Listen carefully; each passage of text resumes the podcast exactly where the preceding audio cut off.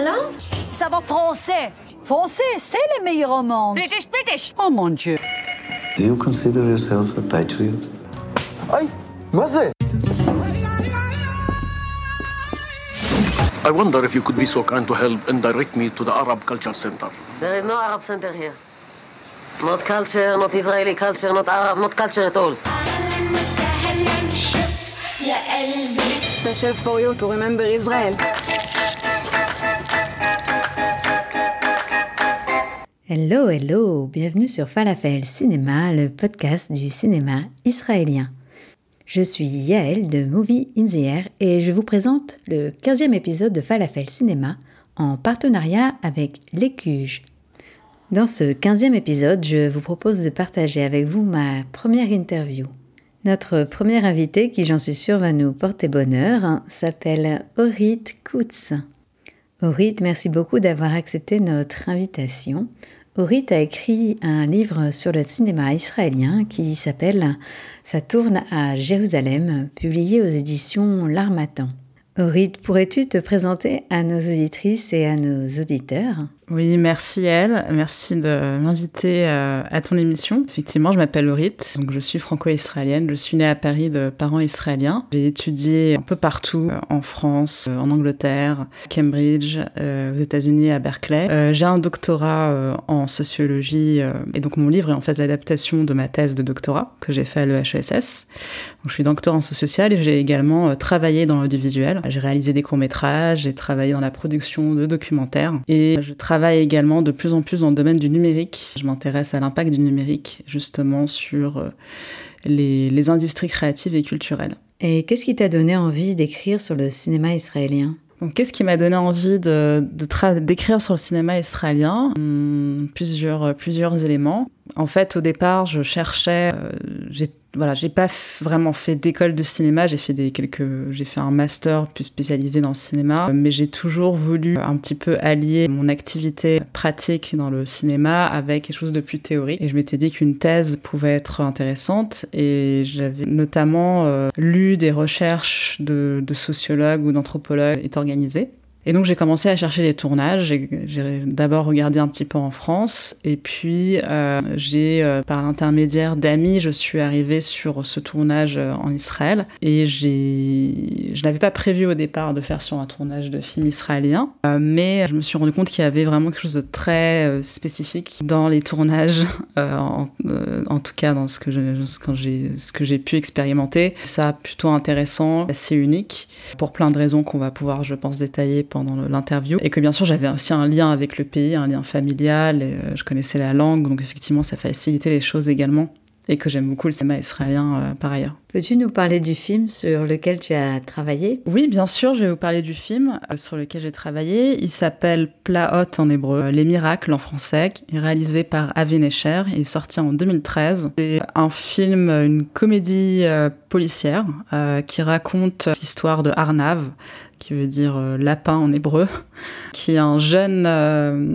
un jeune artiste euh, qui fait du graffiti à Jérusalem et qui découvre un jour, rentrant chez lui, il travaille dans un bar, il rentre chez lui et il entend des choses assez bizarres dans l'appartement qui existe juste en face de chez lui et découvre en fait qu'il y a un homme, un rabbin qui a été kidnappé et qui en fait entre guillemets emprisonné dans cet appartement. Et il commence en fait à s'intéresser il va lui parler euh, voilà secrètement et il comprend que cet homme n'a pas envie de enfin il essaye de l'aider mais il veut pas partir et il rentre en fait dans une espèce d'affaire un peu louche euh, en essayant d'aider ce rabbin. Il lui arrive plein de plein d'aventures euh, à ce moment-là. Donc voilà pour le film. Donc c'est réalisé par Avi Necher qui est un réalisateur très connu en Israël qui fait des films qui il est un des rares réalisateurs je dirais un peu bankable en Israël qui arrive à faire des films avec euh, beaucoup de public. Il euh, a fait euh, deux films, enfin un film surtout en coproduction française qui s'appelle Au bout du monde à gauche dans 2004, il me semble, avec Horatika, Jean Benguigui, je sais pas si vous l'avez peut-être vu, qui était sorti en France. Il a fait aussi un film avec Fanny Ardant en 2006 sur justement des jeunes femmes. il s'était déjà, déjà intéressé au milieu ultra-orthodoxe, sur des jeunes femmes du milieu orthodoxe avec Fanny Ardant qui avait un second rôle. Voilà. Et euh, qu'est-ce que je peux dire d'autre sur le film? Écoute, en attendant, je te propose qu'on en découvre euh, un extrait. Hein. Et je vous rappelle également qu'il y a un podcast consacré à Vinécher que vous pourrez écouter après cette interview si ce n'est pas déjà fait.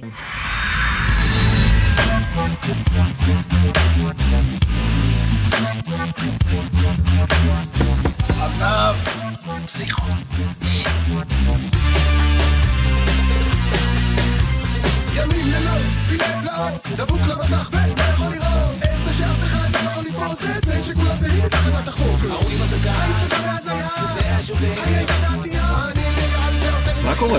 הכל בסדר? מי שישמע גם הרע עוד נתחיל זה את זה עד שנבין שיש ברירה. רק את הלך שבאחר רואים, דין זה לזה עמוק בתוך החיים. אבל אני לא ישן, אני ער, רואה את התמורה ולאף אחד אחר אין לו כל עד אמונה כזאת מפחידה, נכון? זה הזמן להתעורר, הבית מתפורר,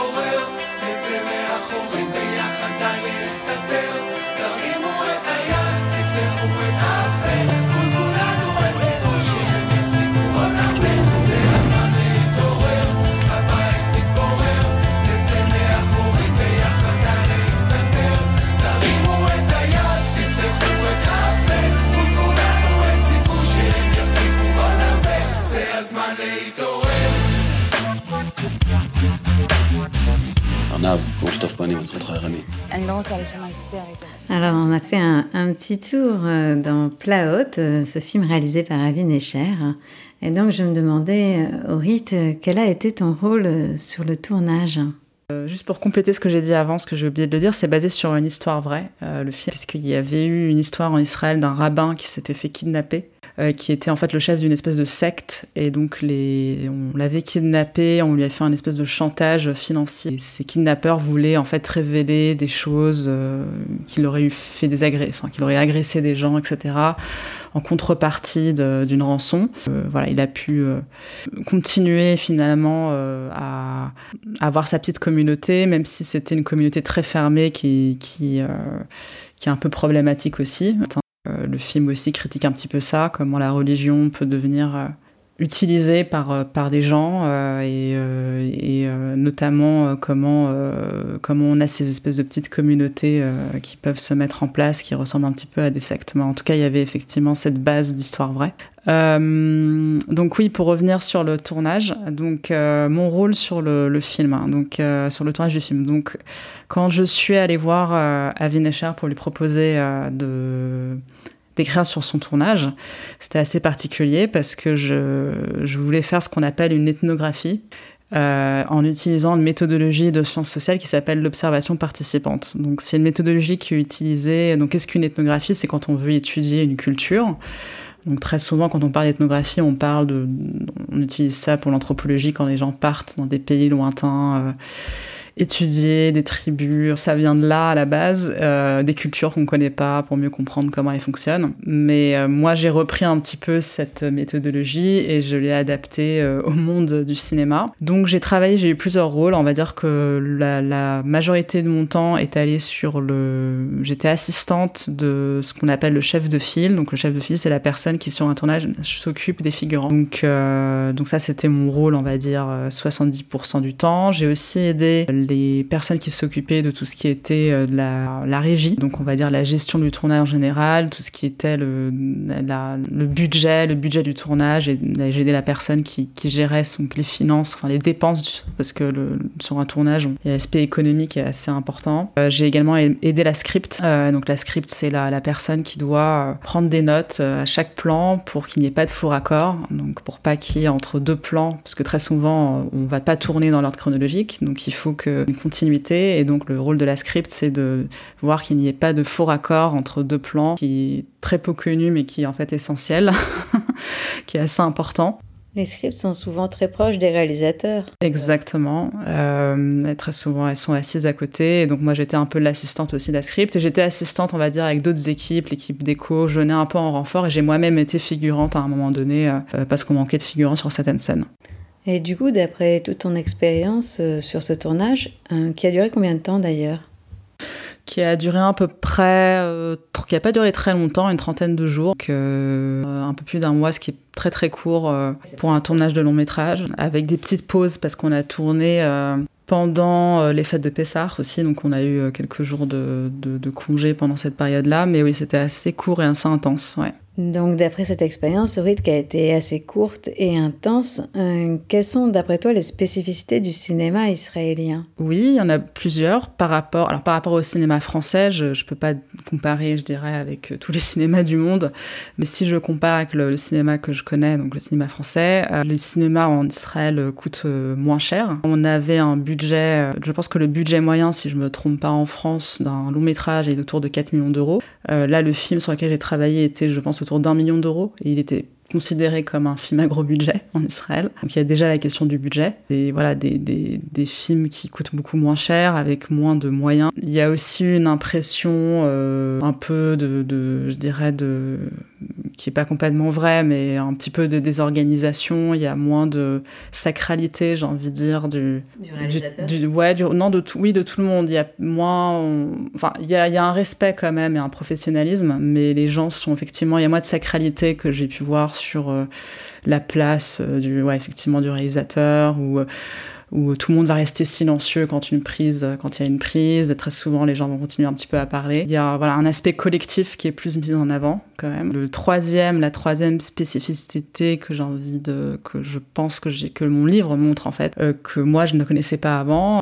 C'est parce que j'ai travaillé avec les figurants que j'ai découvert, c'est qu'il y a une spécificité euh, justement par rapport à, la, la politique, euh, enfin toute tout le recrutement des figurants, du type de figurants qu'on va avoir sur un film, et aussi parce qu'on tournait dans une ville qui était très particulière, je pense, euh, qui est Jérusalem. Ouais. Donc, euh, fait que l'expérience de tournage était, euh, voilà, avait, avait, il y avait un impact effectivement de, de- du lieu, et ce lieu est, est un lieu qui a deux caractéristiques. C'est un lieu où il y a un- une influence très forte de, de- des religieuses euh, liées à la population, et puis il y a aussi des tensions, j'ai envie de dire, un peu internes, géopolitiques, et donc ça a eu un petit peu un impact sur le tournage. Alors, comment ça a eu un impact sur le tournage? Il y a des moments où vous pouviez pas tourner, il fallait des autorisations? Alors, on n'a pas eu de moment. euh, donc, l'impact sur le tournage, euh, il y en a eu plusieurs. On n'a pas eu de moments difficiles. euh, voilà, c'était pas non plus. Enfin, on n'a pas tourné dans un, un pays qui était en guerre ou. Enfin, je, je pense qu'il y a des, il y a des, il y a des contextes plus compliqués. Mais effectivement, on a tourné euh, en extérieur. Euh, quasiment tout le film est tourné en extérieur. Il y a quelques scènes qui ne sont tournées, euh, qui ne sont pas tournées à Jérusalem, mais dans d'autres endroits. Mais enfin, on va dire la majorité du film est tourné à Jérusalem. Le film a reçu d'ailleurs de l'aide. Il y a un fonds d'aide au cinéma de la ville qui favorise donc les tournages à Jérusalem. On a quand même tourné en extérieur, on a tourné dans des lieux un petit peu effectivement sensibles. On a tourné euh, dans la vieille ville de Jérusalem, à Jérusalem-Est, près de la porte de Damas, euh, qui est un lieu euh, dont on a beaucoup entendu parler l'année dernière quand il y a eu des, notamment des tensions très très fortes en mai, juste avant la, guerre avec Gaza, parce qu'il y a eu des moments de violence là-bas, et donc on, voilà.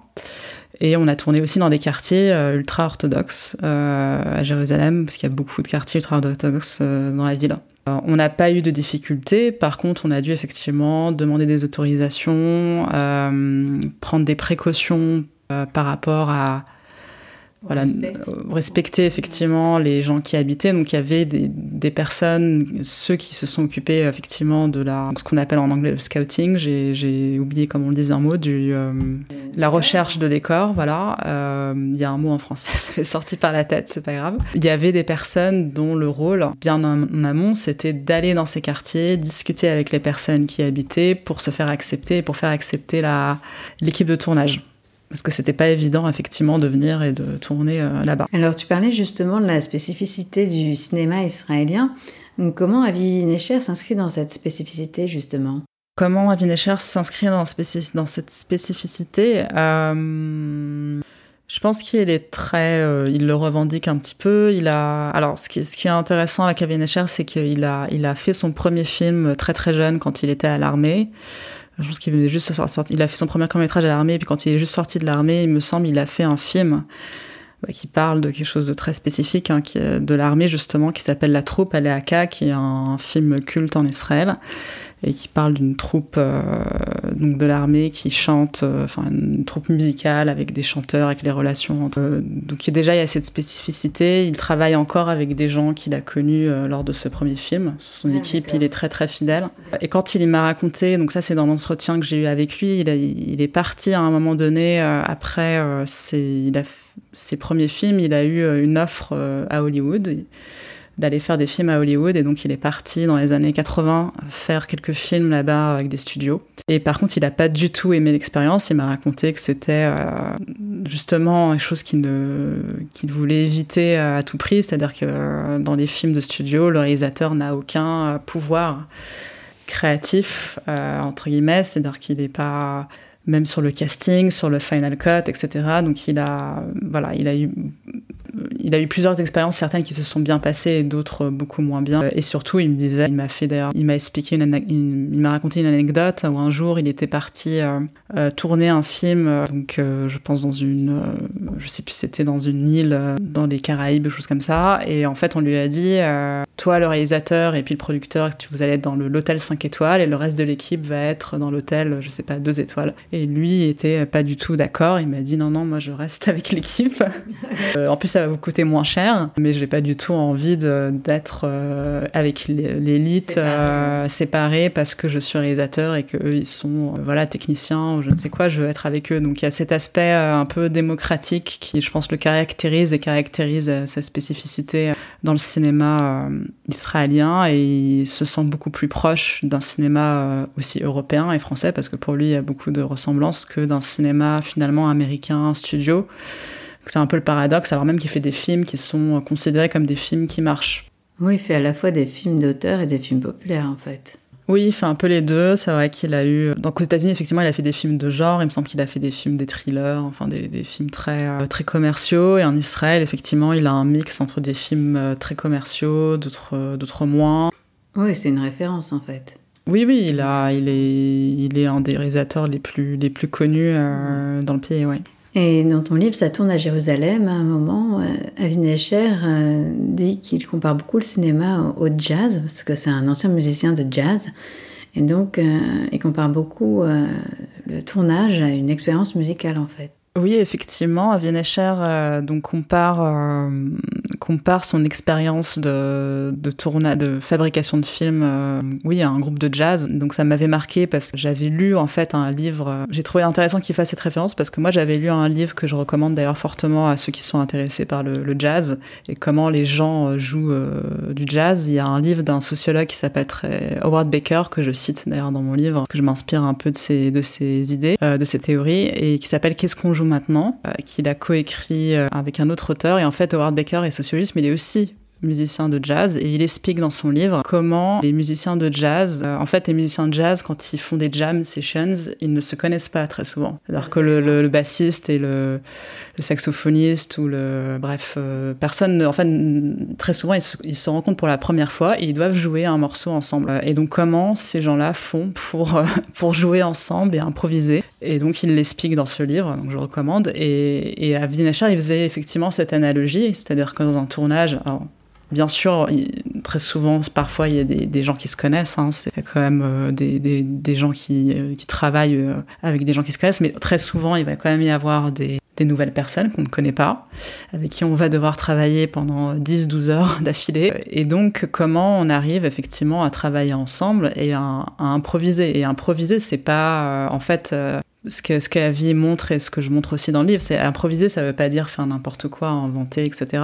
Il fait cette analogie parce qu'improviser, quand on improvise, que ce soit en musique ou en danse d'ailleurs, ou en théâtre, ou euh, dans d'autres domaines par ailleurs, c'est on se base sur des ce qu'on appelle des répertoires. Répertoire, Ça peut être des morceaux euh, ou euh, des manières de faire des choses qui, qui se ressemblent. Et puis après, quand on va improviser dessus en jazz, très souvent, on va changer une note. On va changer, mais on va rester sur un- une base que tout le monde connaît. Et donc sur un tournage, c'est un peu la même chose. Il y a une base que tout le monde connaît, et puis après, chacun va, va apporter un petit peu euh, sa, particularité, mais il y a quand même une base que les gens connaissent même s'ils n'ont pas travaillé ensemble avant. Et aussi, il y avait l'aspect collectif du jazz, c'est-à-dire qu'un jazz, pour que ça marche, il faut que tout le monde joue le jeu, c'est-à-dire qu'une fois que quelqu'un a lancé euh, une chanson, il faut que les gens euh, jouent cette chanson et suivent un petit peu chacun. Il faut écouter un petit peu ce que chacun fait, et c'est ce que Kevin Escher, qu'un réalisateur, il doit être capable d'écouter ce que chaque membre de l'équipe euh, fait.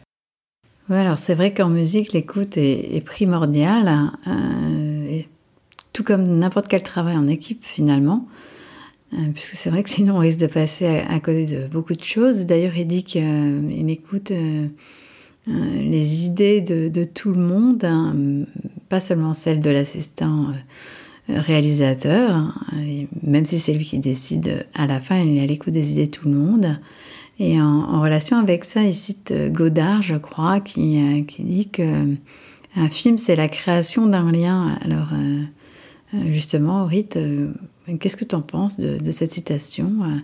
Et Est-ce que je me souviens bien, justement, c'est Avin Escher qui cite Godard ou... Je pense que c'est effectivement Avin Escher qui cite Godard euh, en disant que euh, effectivement il y a un lien. euh, J'ai plus en tête la citation exacte de Godard, mais euh, oui, le film est un petit peu un lien. Enfin, le faire un film, c'est euh, il y a un aspect social en fait dans, l'activité. euh, les gens s'en rendent peut-être pas compte, mais euh, sur un tournage, on va avoir une équipe de moins une trentaine de personnes voire plus. Donc euh, il y a effectivement quand même le réalisateur hein, qui prend les décisions à la fin. C'est pas comme s'il y a prise de décision d'une personne hein, quand même. euh. Le réalisateur doit effectivement prendre en compte finalement euh, toutes les autres. ça se fait aussi avec la participation du, chef opérateur, euh, du euh, son, des comédiens, des acteurs qui ont aussi finalement qui créent aussi, ils créent leur personnage très souvent, même si ils ont fait des répétitions avant.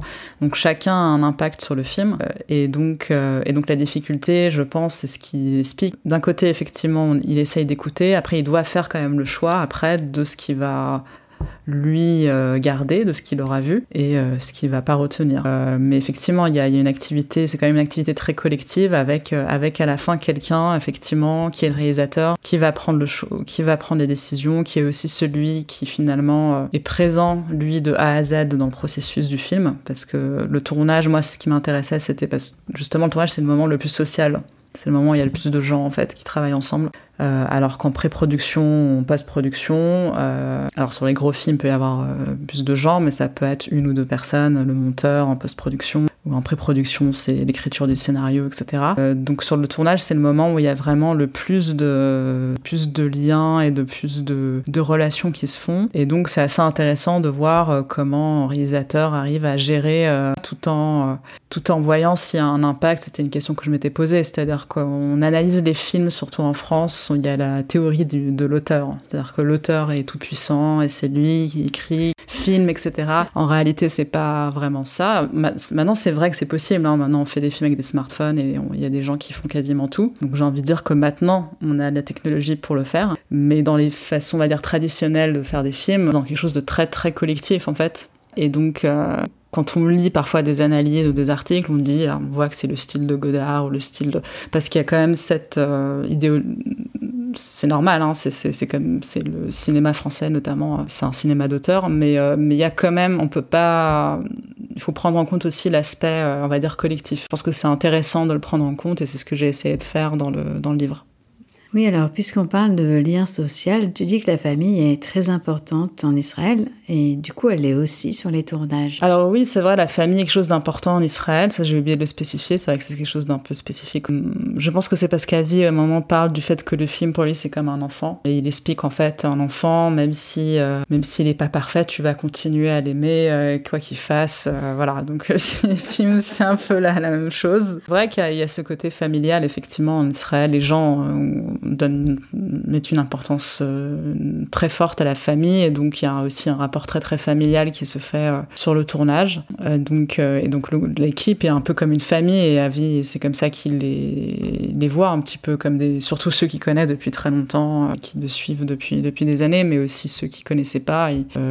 C'est plutôt quelqu'un, Avi, qui essaye, il est pas du il est un peu l'antithèse des réalisateurs qui essayent de mettre une mauvaise ambiance, il y a des, comme ça des, des mythes autour de réalisateurs qui essayent de mettre de la tension, etc. Euh, Piala, enfin, je, connais, c'est ce qu'on dit. Après, je sais pas si c'est vrai ou pas, mais, euh, mais c'est vrai que sur le tournage, en tout cas, moi, j'ai eu l'impression qu'il n'y avait pas eu cette volonté de mettre, euh, de mettre cette tension aussi parce que le tournage est déjà un lieu très tendu et ça, c'est aussi quelque chose qui m'a, qui m'a expliqué. C'est-à-dire qu'il y a déjà une tension très forte sur un tournage, donc il n'y a pas besoin d'ajouter, je dirais, du stress au stress, quoi. Voilà.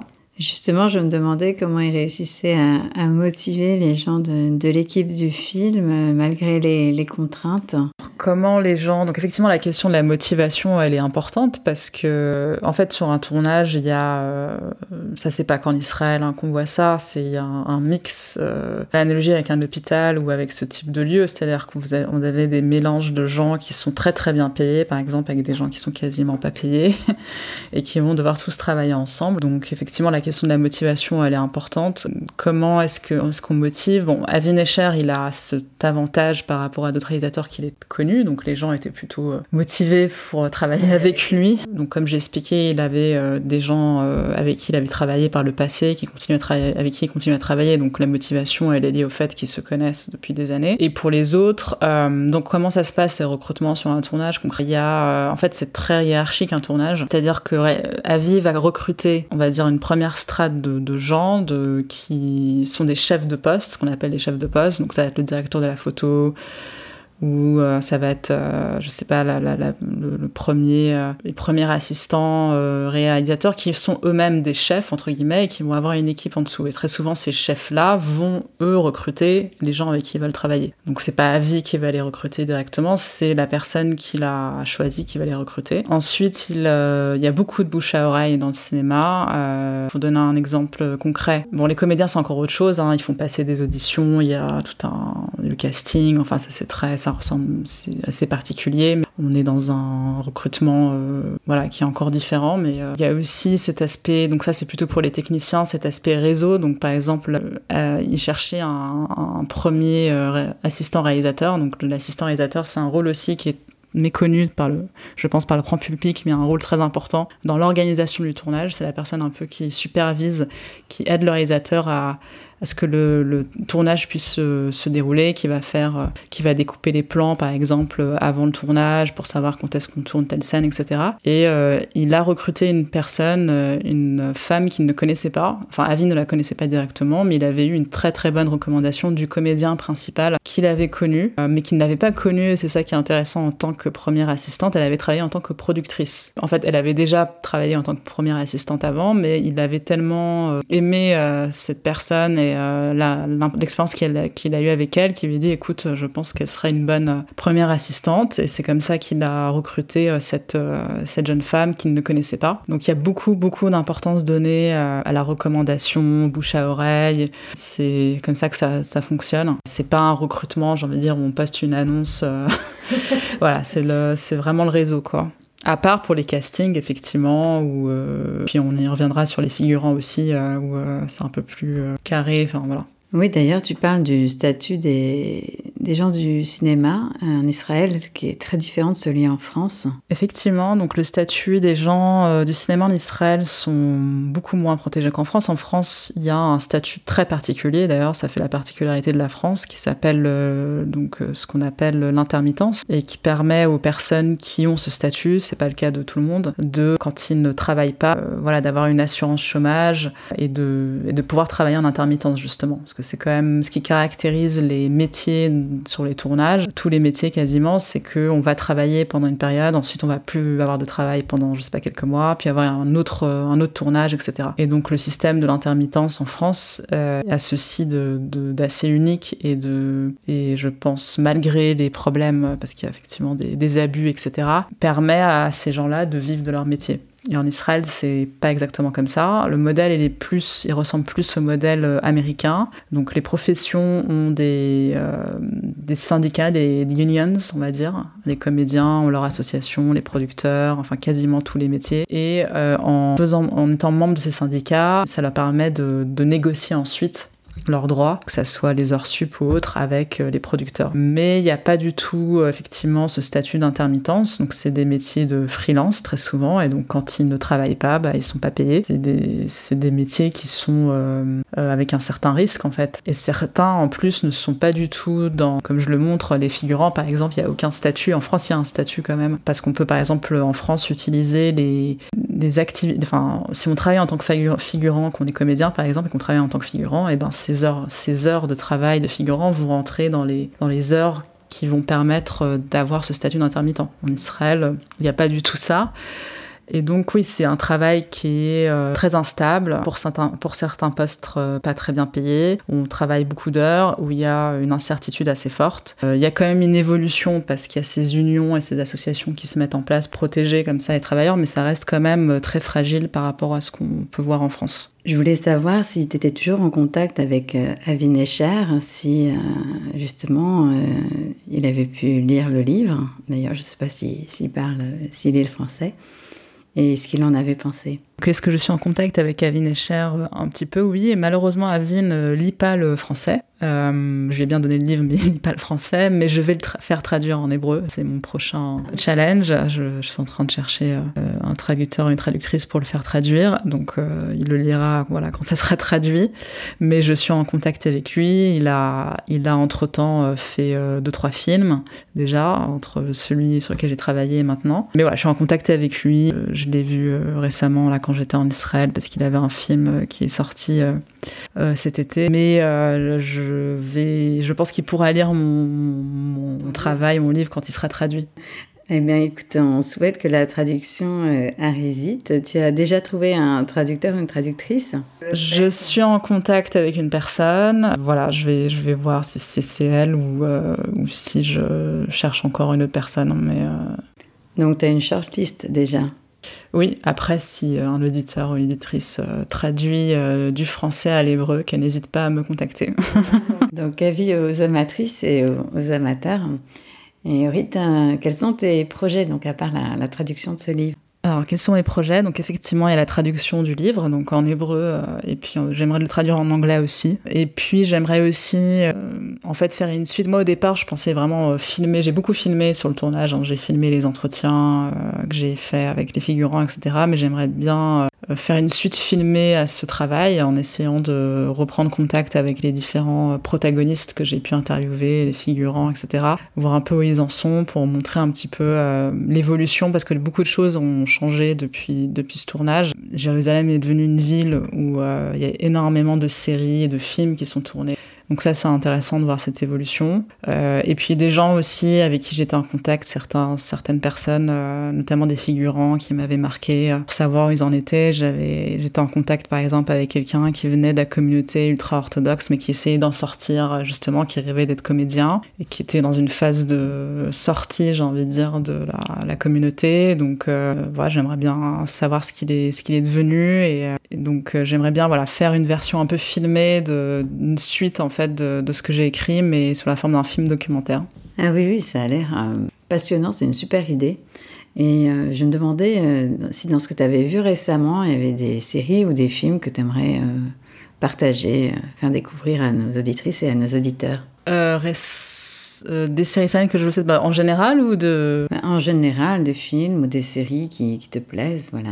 Donc un film israélien que je peux conseiller qui est sorti récemment euh, en France, c'est euh, My Kid de Nir Bergman qui était au festival israélien d'ailleurs en octobre dernier, qui qui est vraiment voilà que je recommande. Le réalisateur a travaillé notamment sur Betty Pool in Treatment, qui est une série israélienne très connue qui a eu beaucoup de remakes, dont un remake français. En termes de euh, bah une série qui qui qui est pas récente récente. Euh, il y a une enfin il y a une saison récente, mais euh, qui a commencé il y a quelques années justement, qui s'appelle Stissel, en lien très fort avec la thématique de mon livre. Elle parle d'une famille ultra-orthodoxe, Haredi. Et donc, il me semble que la dernière saison est sortie récemment. Et il y a une scène très très drôle, justement, avec quelqu'un qui doit recruter des figurants ultra-orthodoxe, ce qui était mon travail sur le film. Donc ça m'a fait euh, rire quand je l'ai vu. Ah oui, c'est un joli clin d'œil, la boucle est bouclée. Ah, et pour la petite histoire, dans la série, pour ceux qui l'ont... Bon, je fais un petit spoil, mais c'est pas très très grave. Euh, dans la série, donc, ils n'arrivent pas à recruter des,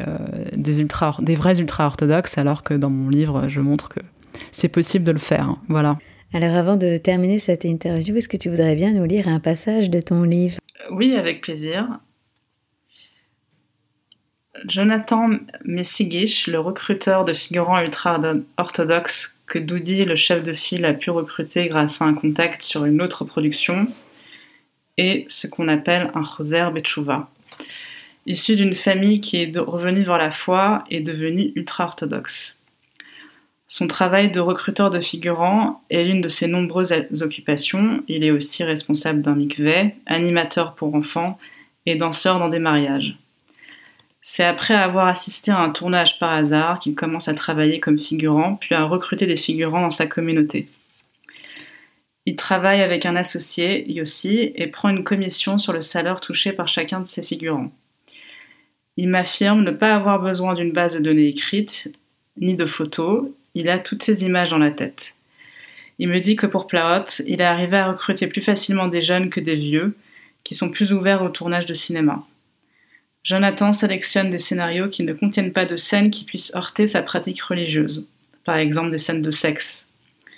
Une scène de baiser entre le personnage du rabbin et de sa petite amie sur Plaot l'a fait douter, mais il a décidé de passer outre. Donc là, je le cite en train de parler. J'ai un problème avec certains films, avec des scènes de nudité, de sexe, etc. Et quand Doudi m'a envoyé le scénario, Doudi le chef de file, j'ai lu rapidement et je n'ai pas pu, je n'ai pas vu des choses comme ça.